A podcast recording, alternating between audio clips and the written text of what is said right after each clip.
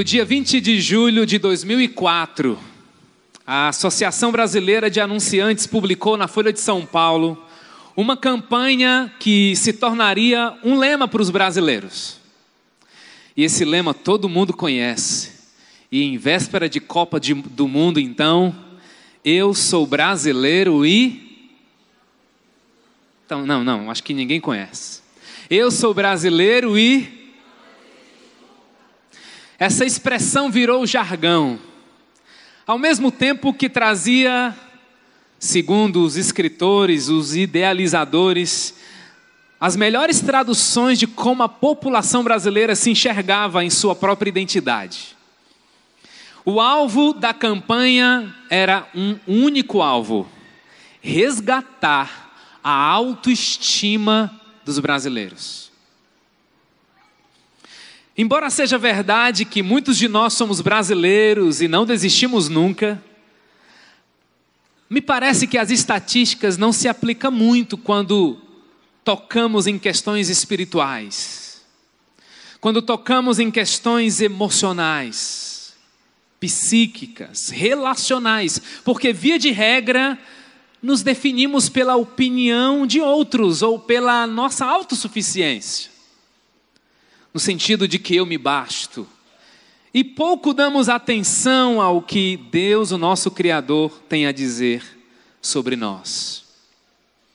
O texto lido de João capítulo 15 me faz fixar nessa noite no verso 12 e revela uma porção da nossa identidade em Cristo que diz que eu sou como um ramo, um galho o lema do brasileiro, não desisto nunca, sugere que somos pessoas bem perseverantes e que termina o que começa e que sabe permanecer.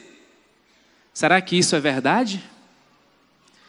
Quem começou a estudar uma nova língua esse ano? Quem começou a tocar um instrumento esse ano? Quem começou atividade física esse ano? Quem começou um processo de terapia nesse ano? Quem nesse ano disse eu vou me engajar num GR, vou começar a servir? A pergunta é: quem permanece estudando uma nova língua? Quem permanece nas suas aulas de violão ou teclado? Quem permanece no GR que se propôs a estar? Quem permanece acordando cedo para fazer a sua caminhada, sua corrida. Não é muito difícil perceber, irmãos, que um dos grandes desafios da vida cristã é permanecer. É muito desafiador concluir algo que nós começamos. E quando se trata do nosso relacionamento com Deus, quantas vezes inicio entusiasticamente uma nova leitura, um novo livro da Bíblia, reservo hora de oração, me engajo no GR, começo a servir, ensino a tarefa dos meus filhos, porque é espiritual, viu irmão? É muito espiritual ensinar a tarefa de menino. Jesus. Grupo de passos, e aí eu começo a dar meu dízimo, eu começo a mudar minhas influências, e não demora muito, eu me vejo desanimado, desencantado, desistindo. E por que que isso acontece? Porque é um caminho no discipulado que nós precisamos aprender. Permanecer. É exatamente isso que Deus espera de um ramo, sabia? Que ele permaneça. Permanecer é a vida normal de um ramo. Já percebeu? O ramo está entre os céus e a terra, ligado, pendurado. E João capítulo 15, ele dá três dicas muito claras de se perceber nos versos 4, 7 e 9. Permaneçam em mim e eu permanecerei em vocês. Verso 4. Dando a ideia de que permanecer é relacionamento. Permaneçam em mim, disse Jesus, que é a videira, numa pessoa, num, num, relacionamento de intimidade. Em segundo lugar, permaneça nas minhas palavras, porque no verso 7 diz: Se vocês permanecerem em mim e as minhas palavras permanecerem em vocês. Nós gostamos da outra parte do versículo. Pedirão o que quiserem, lhe será concedido. Eu amo essa parte. Mas eu não posso me esquecer que antes do verso 7 tem os últimos seis versículos que fala que eu preciso permanecer em Cristo e nas palavras de Cristo, e quem está conectado com Ele sabe o que pedir.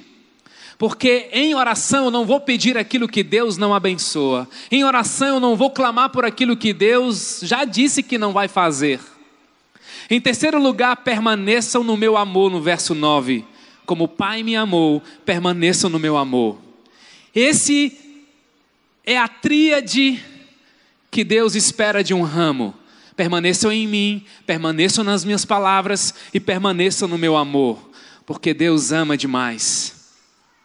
Permanecer em Jesus, então, irmãos, é esse trilho designado pela videira para eu viver debaixo dos cuidados do agricultor, que é o Pai. O agricultor tem em seu coração a expectativa de ver o ramo dando muitos, muitos frutos. Gosto desse texto porque ele não fala que o ramo vai dar fruto, mas que ele vai dar muito fruto. E para isso acontecer, o agricultor precisa garantir que nada, absolutamente nada, atrapalhe a minha conexão com Cristo, que é a videira verdadeira. E o que mais atrapalha a minha conexão com Jesus? A sensação de que algo está faltando quando Cristo é tudo o que eu tenho. É muito importante a gente compreender isso, porque a maior arma do diabo é me fazer questionar me fazer entender, me fazer me ficar ficar é inquieto sobre algo que está faltando na minha vida. E eu tenho aprendido que quando eu penso que algo está faltando, eu já criei uma atmosfera para o pecado nascer, para o pecado surgir. O diabo fez isso com Eva. E ele quer colocar dúvidas no meu coração, no seu coração, sobre Cristo. Daí ele sugere que eu preciso, essa palavra eu amo, e nós amamos, eu preciso, eu preciso, eu preciso comprar, eu preciso ser aceito, eu preciso ver, eu preciso ter, eu preciso conquistar, e o fato é que eu nunca serei pleno, nunca serei satisfeito se eu depender da opinião das pessoas, se eu depender da sensação de alegria que um carro me traz, que um diploma traz, porque a sensação de ter algo novo passa. Irmãos, o diabo não tem brecha quando encontra um discípulo satisfeito. Porque ninguém vende batata frita em porta de buffet. Porque quem está entrando sabe o que vai comer, não é não? E quem está saindo já está satisfeito. Alguém já comprou batatinha frita entrando num buffet? Não, porque quem está entrando está já sabe o que espera por ele. Ser ramo é isso, é permanecer satisfeito, dependente da videira que é Jesus. Pois sem mim vocês não podem fazer coisa alguma. Mas Orlando, como assim? Sem mim eu não posso fazer coisa alguma. Se eu estou caminhando muito bem, muito bem na minha profissão, muito bem no meu casamento, está indo tudo muito bem e eu nem preciso lá dessas coisas tantas de Deus, eu caminho muito bem. É porque provavelmente o que você esteja fazendo não seja algo que permanece. Talvez seja algo mais parecido com um buquê de flores do que com uma videira. Um buquê de flores é lindo, é emocionante, é cheiroso, mas ele não permanece muito tempo, não é verdade? Então, pode ser que tudo que eu esteja fazendo sem ele pode ser nada. Porque ele diz: sem mim, vocês não podem fazer coisa alguma. E aí, quando eu aprendo a permanecer, eu aprendo a receber bem o que ele me oferece. Porque vida cristã tem muito mais a ver com receber do que com produzir. Ninguém produz perdão, a gente recebe perdão para perdoar. Ninguém recebe mansidão, a gente Ninguém, aliás, promove, produz mansidão. A gente recebe. Por isso que Jesus diz em Mateus 11, 28: Aprendam de mim que sou manso. Aí eu aprendo dele e ele me capacita a ser manso. E quem sabe repartir bem, irmãos, é porque recebeu bem. Eu sou a videira, vocês são os ramos. Se alguém permanecer em mim e eu nele, esse dará muito fruto, porque sem mim vocês não podem fazer coisa alguma. O fruto, então, é aquilo que o agricultor pretende dar. A quem? Ao mundo. O fruto é exatamente aquilo que Deus sabe que as pessoas ao nosso redor precisam. Porque, amados, os frutos não mentem. Minhas motivações podem ser enganosas, meus sentimentos podem ser confusos, meus pensamentos podem ser pretensiosos, mas frutos não mentem. E o que é que ele faz com aquele fruto infrutífero? Ele corta. E o que ele faz com aquele que não dá fruto? Ele poda. Todo ramo que estando em mim não dá fruto, ele corta, e todo aquele que dá fruto, ele poda. Mas deixe-me explicar um pouquinho esse termo cortar, antes que você se apresse em concluir que cortar traz ideia de condenação, de descartável. Não é isso que o texto está dizendo. O texto não traz condenação, mas recolocação. É como aquela, aquele pauzinho que é colocado grudado a um galho, amarrado e recolocado, apoiado para que ele volte ao seu estado frutífero. No verso 6, se alguém não permanecer em mim, será como o ramo que é jogado fora e seca. Tais ramos são apanhados, lançados ao fogo e queimados. Observe, o texto diz: será como. É uma expressão de comparação, é semelhante a, seria eh, impróprio declarar que um ramo infrutífero ele será condenado, ele perderá sua salvação. Até porque o verso 2 já diz: todo ramo que estando em mim, ele já começa dizendo: estando em mim não dá fruto.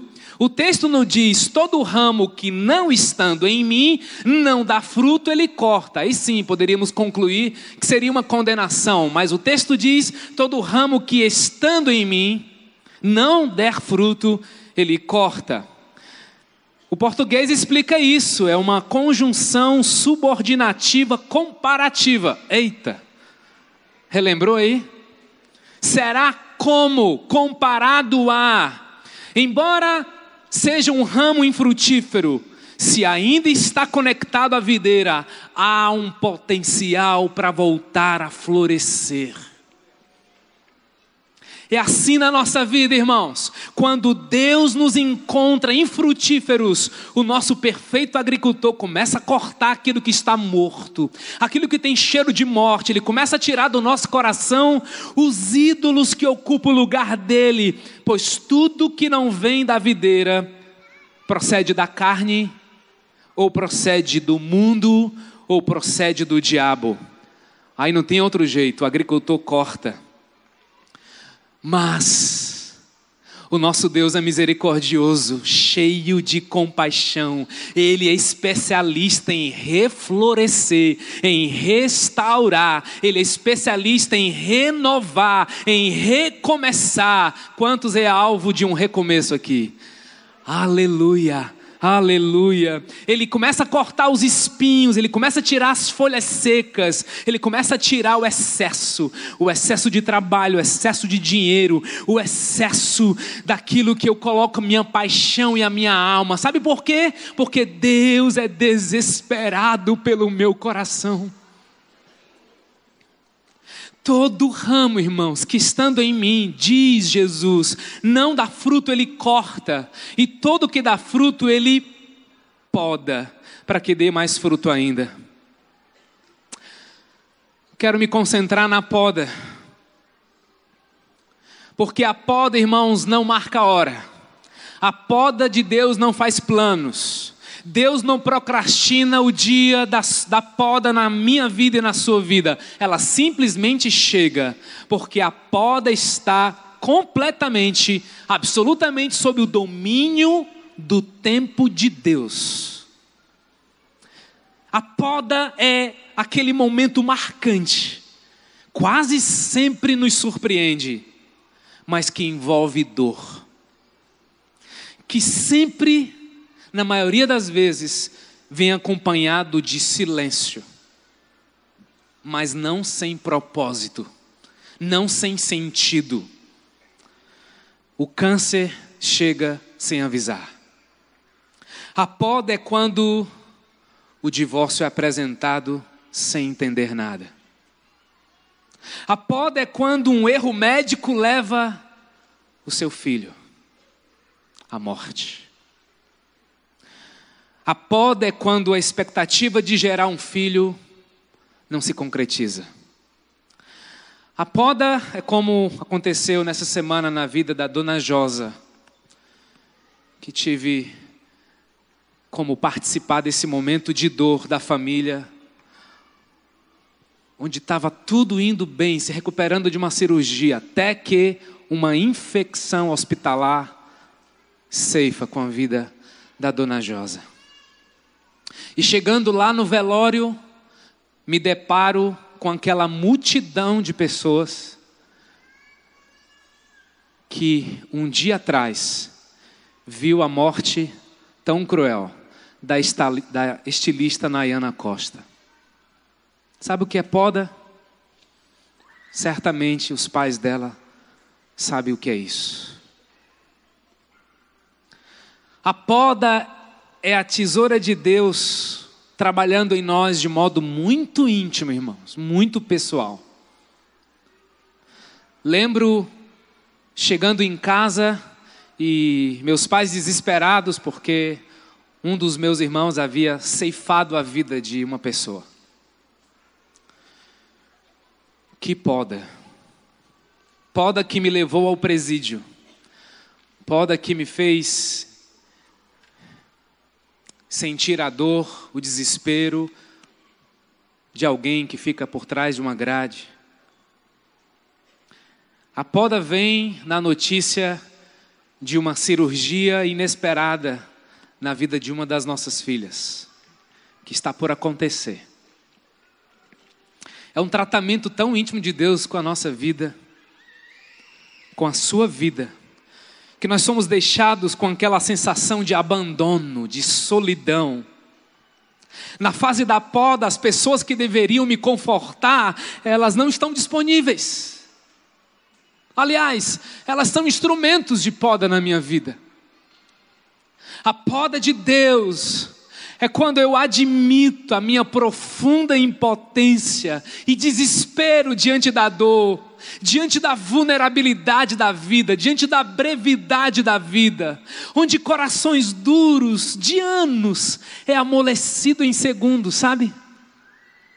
O indivíduo que não chorava por coisa alguma, até que a poda de Deus vem, ele se derrama, ele se quebranta.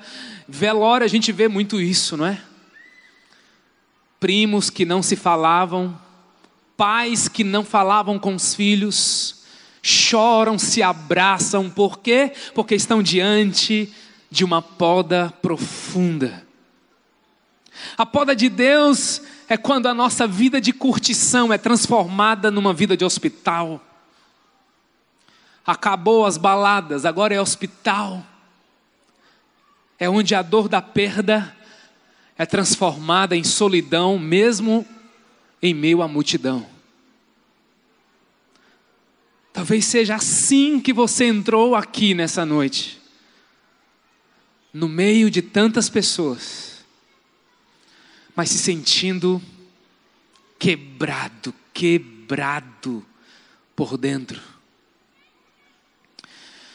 É quando nós dizemos: Deus meu, Deus meu, por que me abandonaste?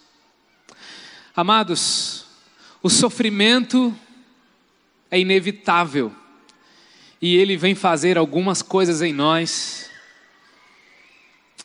que é mistério.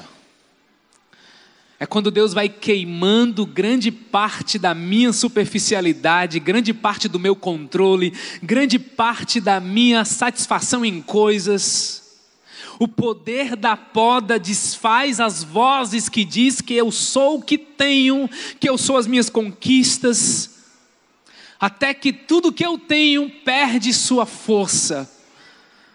E eu só encontro alguém que na árvore da dor deixou um recadinho para mim e para você dizendo: Eu estive aqui, eu venci, não desanimes, eu venci, tenha ânimo.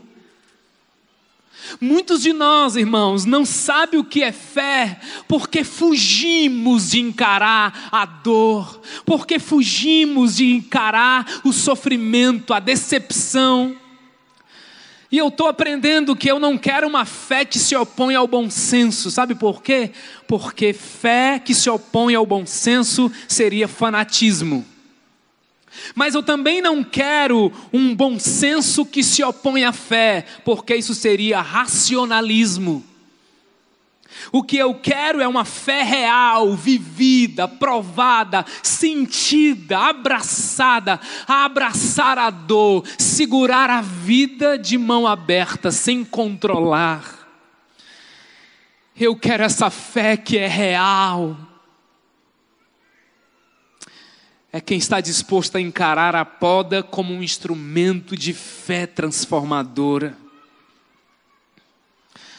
Mas eu preciso lhe dizer nessa noite que a poda de Deus é um ato de amor. Deus amou tanto, irmãos, a nação de Israel, que ele levou Israel, sabe para onde? Para o deserto. Ele me ama tanto ele te ama tanto que ele me conduz ao deserto para eu aprender a lição mais importante da vida: Deus é suficiente. Deserto é lugar de filho amado. Deserto existe não para um porquê, mas para um para quê. Para que Deus me leva ao deserto? Para eu aprender que tudo que eu preciso está dentro de mim. Jesus, a presença de Jesus, Ele é meu pastor, nada me faltará. É lá no deserto que eu aprendo que minha satisfação não está na minha reputação, no meu dinheiro, nas minhas conquistas, no meu talento musical, nem na minha influência política. Deus me leva ao deserto para que eu aprenda que a minha satisfação está em Jesus. 2 Pedro 1,3 diz que o seu divino poder nos deu tudo de que necessitamos, tudo de que necessitamos para a vida e para a piedade.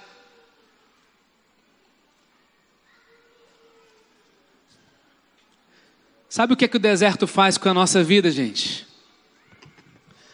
Ele nos lembra algo muito especial. Que Deus cuida de mim como mais ninguém. Vamos relembrar isso? Eu preciso aprender um pouco aqui. Eu preciso aprender um pouco ali. Eu preciso aprender mais de Deus. Por quê? Porque Ele é quem cuida de mim. Se uma porta se fecha aqui, outras portas se abrem ali. Eu preciso aprender mais de Deus porque Ele é quem cuida de mim. Deus cuida de mim. Canta com a alma, canta. Deus cuida de mim. Na sombra das tuas asas, Deus cuida de mim. Eu amo a sua casa e não ando sozinho, não estou sozinho, pois sei, eu sei, Deus cuida de mim. Deus cuida de mim na sombra das tuas asas. Deus cuida de mim. Eu amo a sua casa.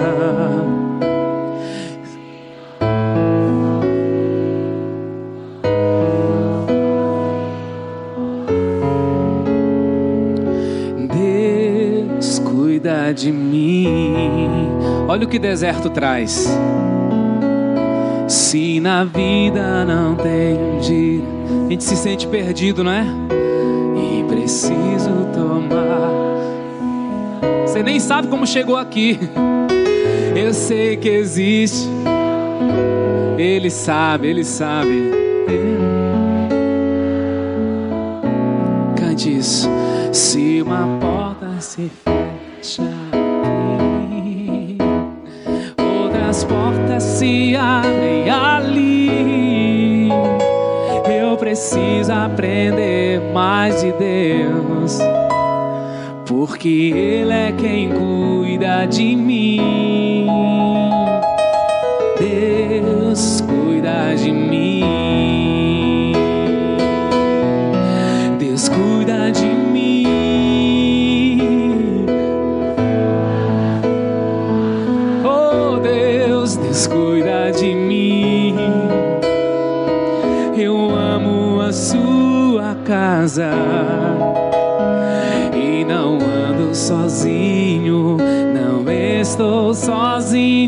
Pois sei, eu sei, Deus cuida de mim. É na primeira pessoa, hein? Deus cuida de mim. Deus cuida de mim. Fala quem tem convicção.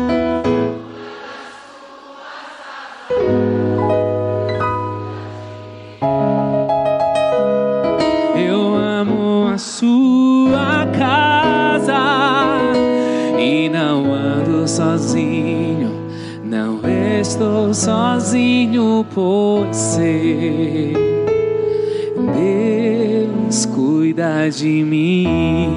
Sabe o que o deserto me faz lembrar também? Distante de ti, Senhor, não posso viver. Não vale a pena existir.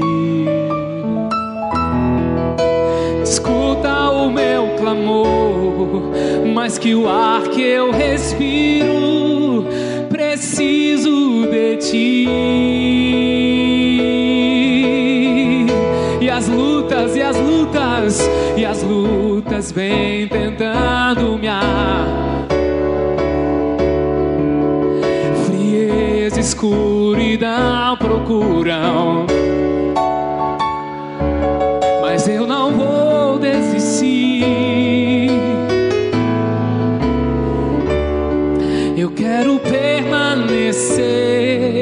Contigo até o fim. Vamos cantar isso mais uma vez. Distante de ti, Senhor. Distante de ti, Senhor.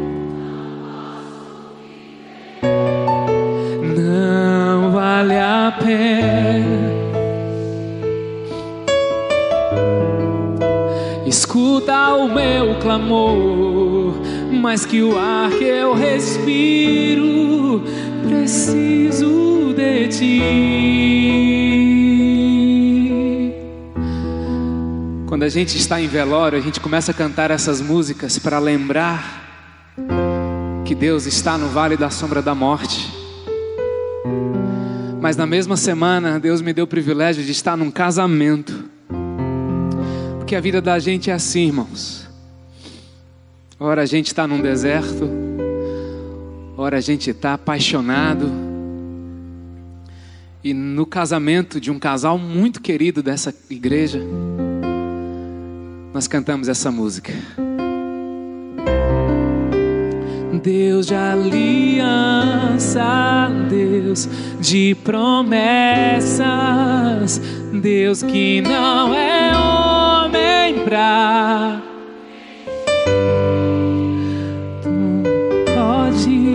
pra passar, tudo pode mudar, mas tua palavra vai se cumprir. Olha a parte, olha outra parte dessa música. Posso enfrentar o que for.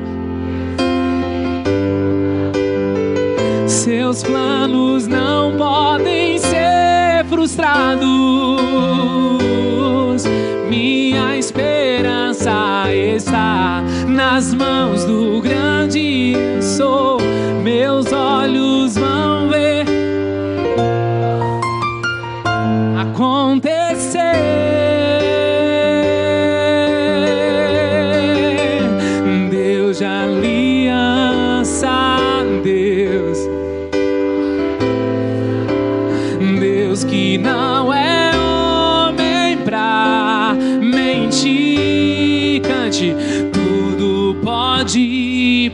passar.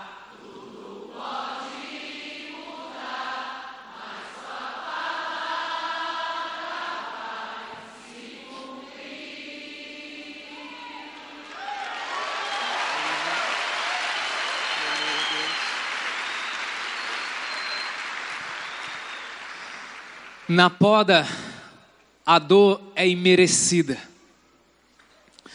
Na poda, não tem a ver com o diabo, não tem a ver com o meu comportamento, não tem a ver com os meus pecados.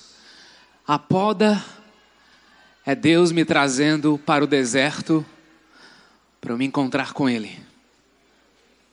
A poda são aqueles dias de angústia profunda, de tristeza aguda, onde nós temos a sensação que Deus está ocupado, que Deus está dormindo, que Deus está indiferente à minha dor. E esmagados pela dor, nós nos perguntamos: Senhor, onde está, Senhor? Onde o Senhor está na minha crise, Senhor? Como, irmãos? Como entender, como consolar alguém que está passando uma provação profunda na sua vida, que cuida de pessoas, que serve a Deus, que é fiel ao seu marido, que é íntegro, que obedece todas as leis, mas lá na sua alma está dizendo: Deus, por que Deus? Quantos aqui estão orando, esperando uma resposta de Deus há mais de um ano? Levante a mão, por favor. Há mais de cinco anos. Há mais de dez anos. Tem alguém esperando uma resposta que há mais de 20 anos. Gente. A dor é acompanhada por silêncio. Como conciliar nossas crises mais agudas com o total silêncio de Deus? Como? Na poda, o silêncio de Deus grita mais alto em nossos ouvidos, até mais do que o barulho das ondas, do que os trovões da tempestade, porque os céus estão em silêncio. E o silêncio de Deus, não discernida, não aceita, não compreendida, não abraçada, gera crentes com crise de fé. Quantas vezes passei por isso e passo por isso? Crise de fé me parece ser sempre o produto do silêncio de Deus, a ausência da manifestação visível e audível. A gente crê nele, mas quando estamos no vale da sombra da morte, o vale se torna outra pergunta: será que vale a pena seguir a Jesus? A dúvida se fará, se moverá. A dúvida se Deus fará, se Deus falará, se Deus se moverá, torna o vale ainda mais angustiante. O que é de fato? E se passamos pelo vale e nós não vemos o agir dele, nem ouvimos a voz dele, a gente chega do outro lado, às vezes muito pior. Porque eu precisei de Deus, ele não estava lá. Com todo respeito às minhas origens, a qual eu amo demais, mas como crente criado em raiz pentecostal, eu fui treinado para ver Deus em meio ao barulho gostoso dos glórias e aleluias e línguas repartidas. Eu fui atraído pelo Deus que se manifesta no monte para orar. Que ouviu que orar de madrugada tem fila menor. E eu sou atendido mais rápido. Daí eu vou crendo que Deus se manifesta mais lá, no monte, do que ensinando as tarefas dos meus filhos. Essa semana minha filha Bianca perguntou: Papai, você nunca vai deixar a mamãe, né, papai? Meu Deus, que pergunta é essa? Dentro do carro, a gente podia conversar. Eu disse, minha filha, por que você está perguntando isso? Ah, papai, porque as minhas amigas, todas elas não têm papai. Eu disse, meu Deus, quanta responsabilidade.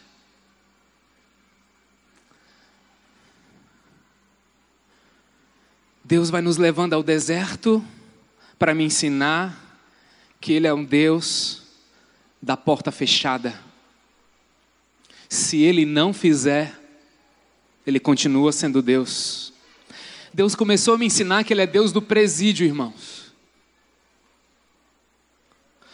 Minha mãe, como, como diz um bom cearense, ela dava em mim, porque ela dizia que eu era um menino muito sério, e eu comecei a tocar muito cedo. Menino, sorri para as pessoas. Tu é muito chato, muito rabugento. Eu era muito tímido. E, e ela começou a, a dizer: Meu filho, você precisa ter mais compaixão das pessoas. Foi lá no presídio, irmãos. Durante um ano, onde minha família não tinha condições emocionais de visitar um irmão meu que estava preso todo domingo.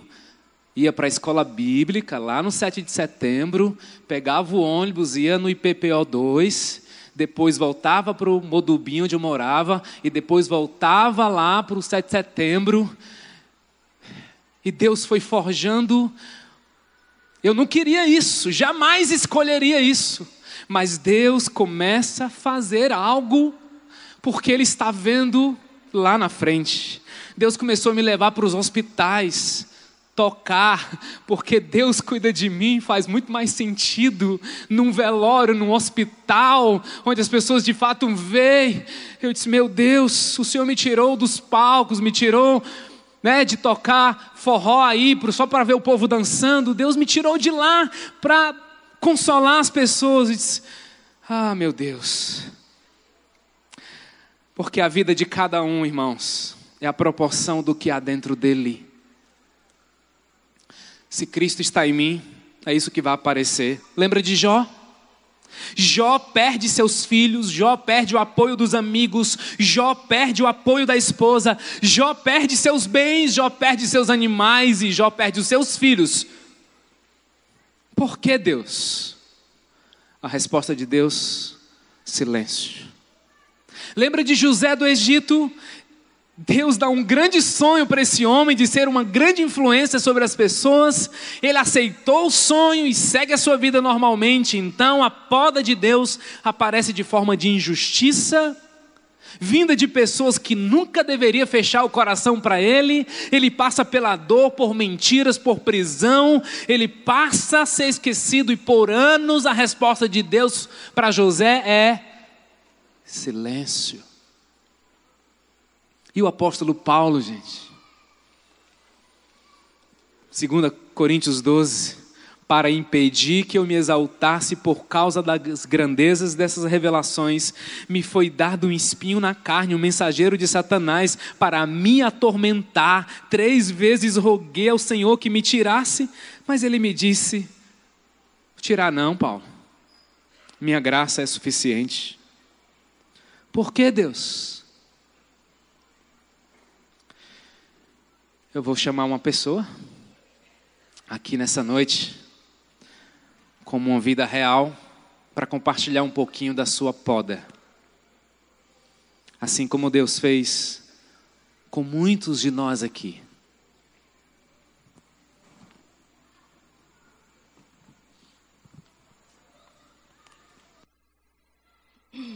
Boa noite. Não é fácil estar aqui, hein?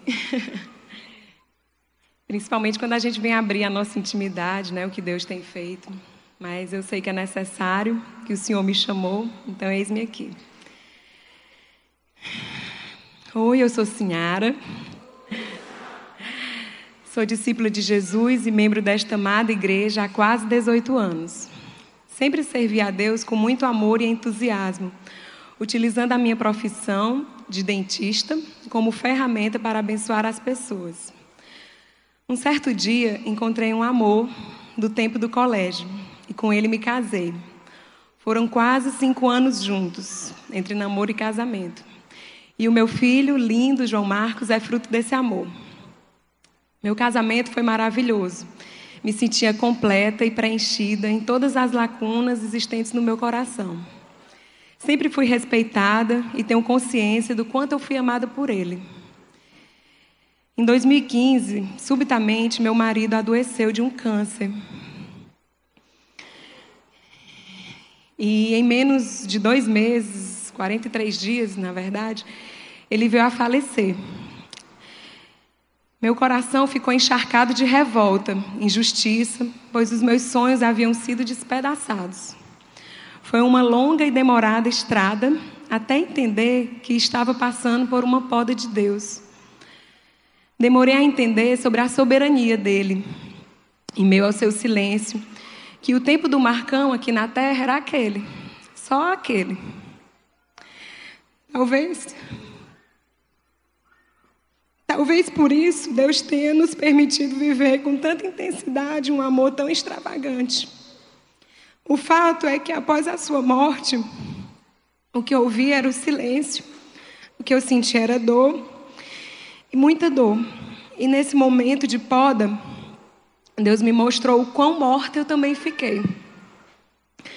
Então fui enfrentando a minha dor. Vivenciei cada fase do meu luto, refletindo nas minhas sessões de terapia e no grupo de passos do Celebrando Restauração percebi que eu havia perdido muito da minha identidade e que sofria de codependência emocional. Enxerguei o quanto eu deixei de ser eu mesma para ser dele só para ele. E isso não era saudável. É, na verdade, eu, eu sempre via, assim, vinha na minha mente a imagem de eu, menina, com o meu coração sangrando na minha mão. Sempre essa imagem estava na minha mente. E eu não entendia, e eu ficava, e o meu coração, quem vai cuidar dele agora? Seus elogios diários, apesar de sinceros, era o que me fazia acreditar o quanto eu era linda. O seu cuidado fazia eu sentir proteção de tudo e de todos. Ele era o alimento do meu afeto por mim mesma, entende? Mas acabou. Ele morreu e aí eu me senti totalmente perdida sem saber se eu ia ou se eu vinha. Por muito tempo, para decidir alguma coisa, eu precisei imaginar uma conversa com ele, para então criar uma resposta dele. E aí sim realizar com segurança aquilo que era necessário. E agora? Quem me diria que eu conseguiria? Então o tempo passou e eu percebi que ou eu resgatava a senhora que existia dentro de mim antes do casamento, ou jamais eu sairia daquela cova.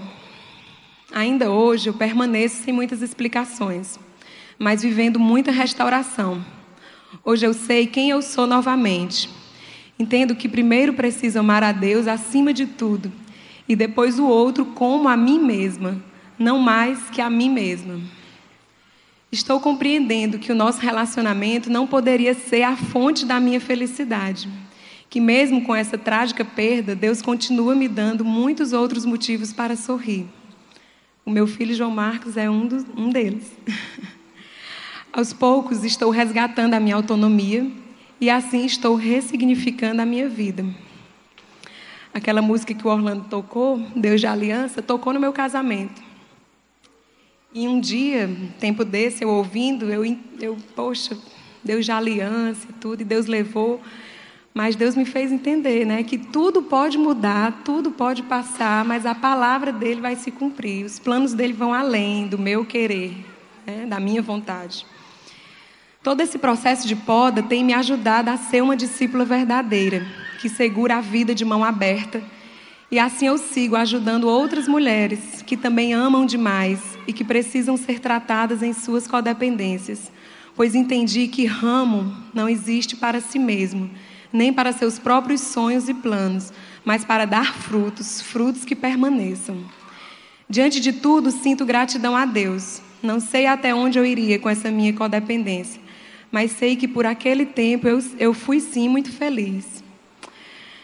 Obrigada pelo silêncio de vocês, obrigada a Deus, Jesus, pela, obrigada a IBC por sempre ter me amparado, ao meu grupo de mulheres que eu tenho que se reúne na minha casa, por eu conseguir, através dessa comunidade, viver o que diz em Tiago 1,27, que diz assim: que a religião verdadeira é esta, cuidar dos órfãos e das viúvas em suas dificuldades.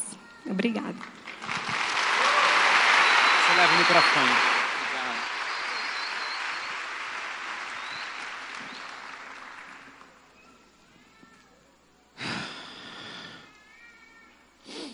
Para que tudo isso, Deus? Na vida de Jó, Deus responde com outras perguntas. Sabe quantas vezes Jó perguntou algo para Deus?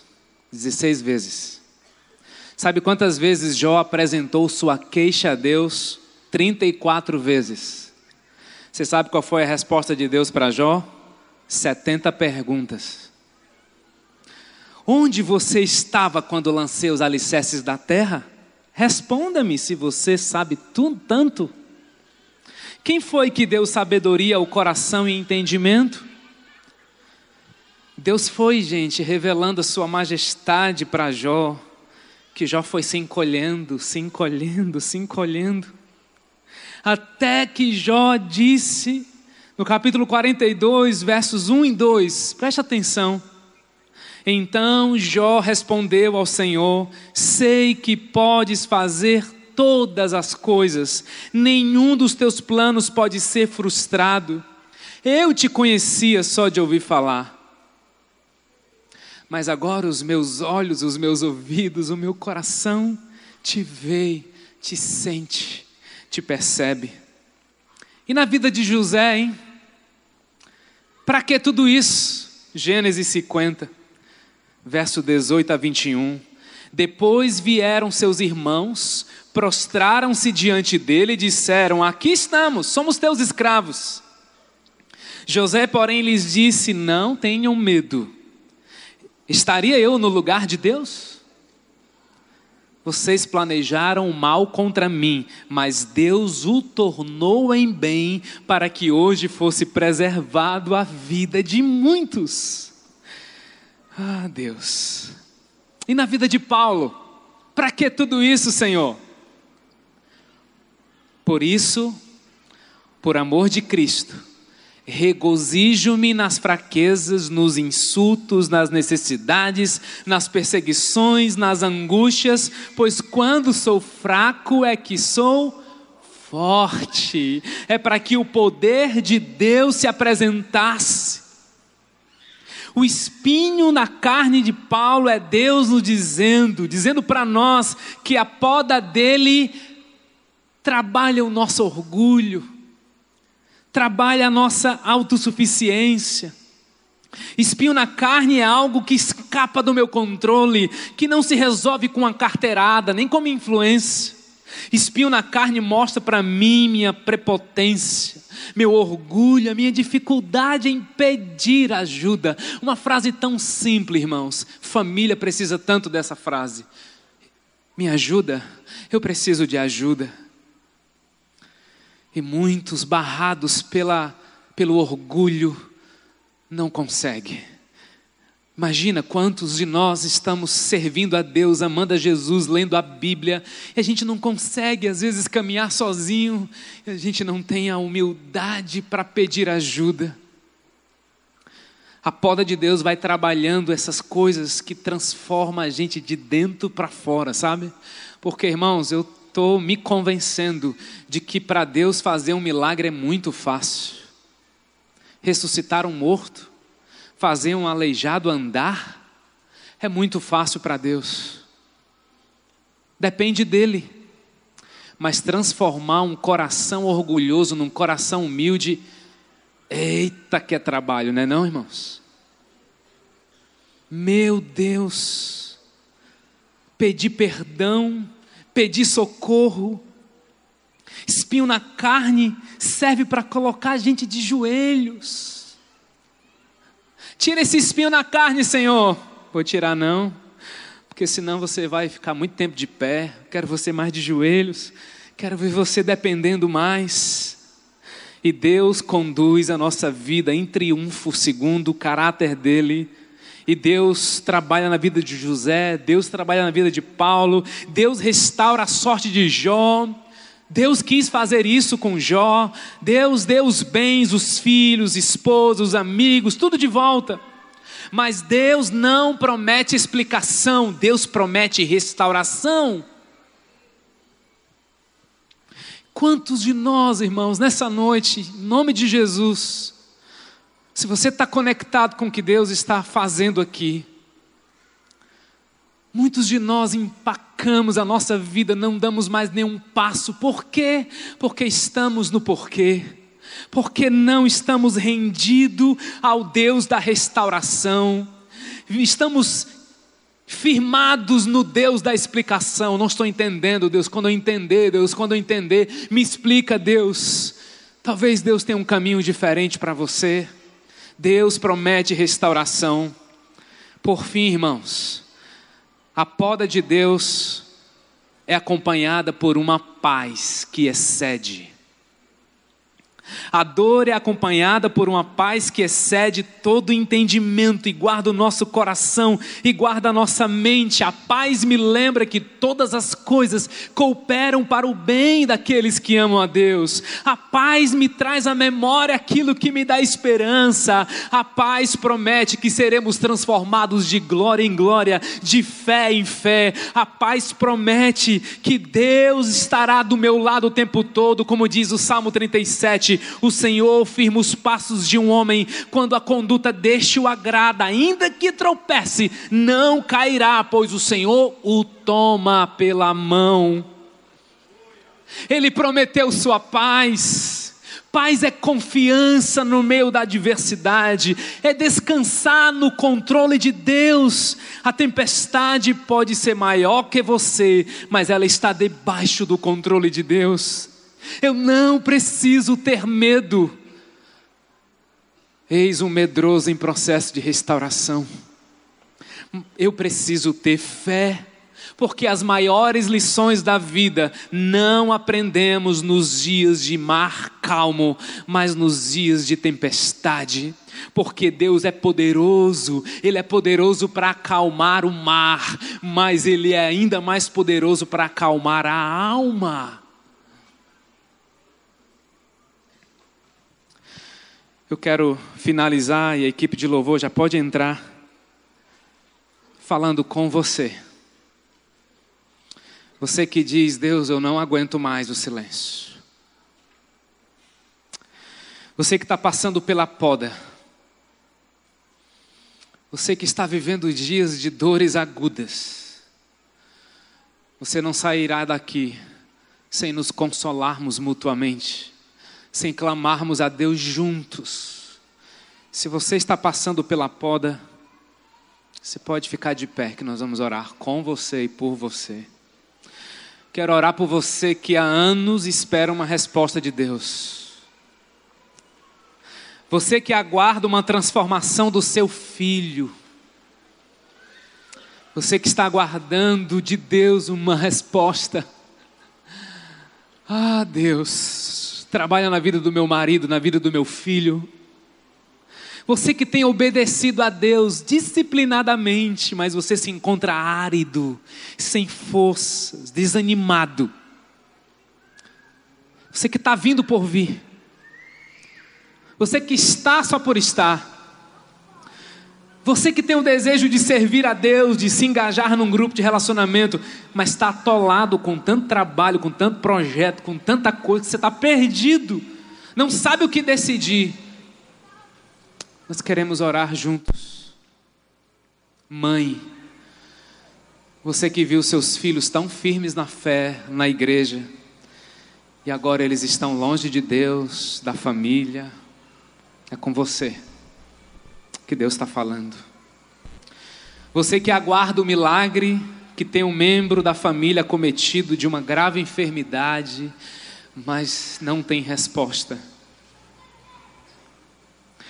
Eu também quero falar com você que até hoje fugiu de Deus para não entregar a sua vida a Jesus como Senhor e Salvador.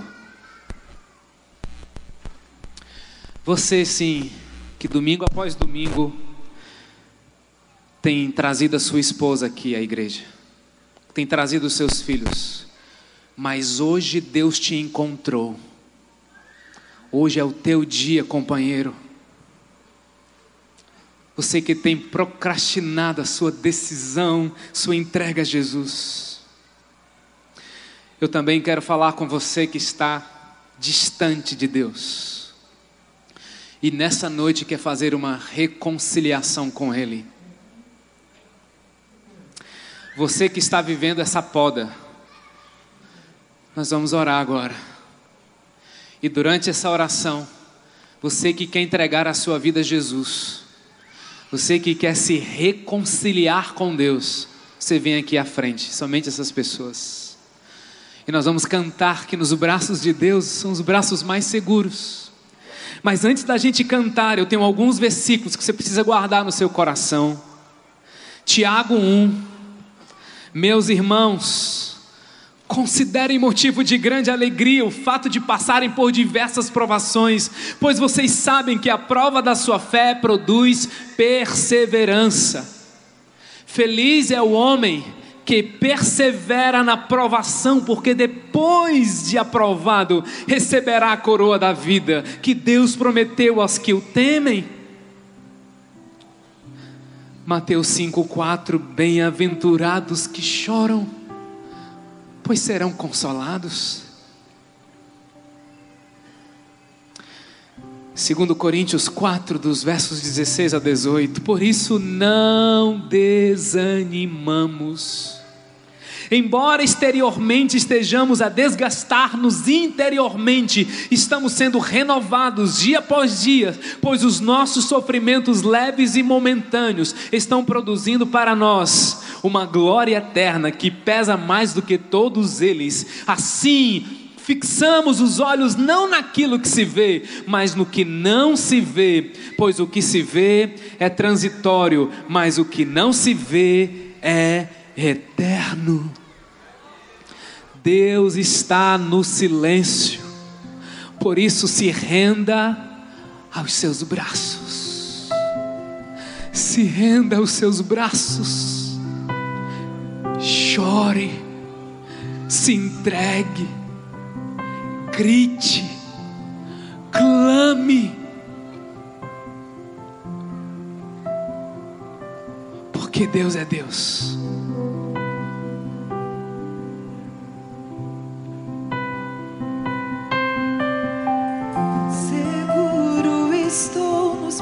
Braços daquele que nunca me deixou. Você que está entregando a sua vida a Jesus, pode vir aqui à frente. Seu amor perfeito sempre esteve repousando em mim. Aleluia.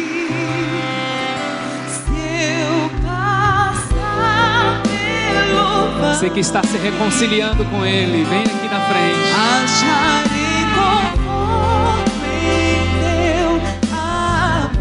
Oh Deus.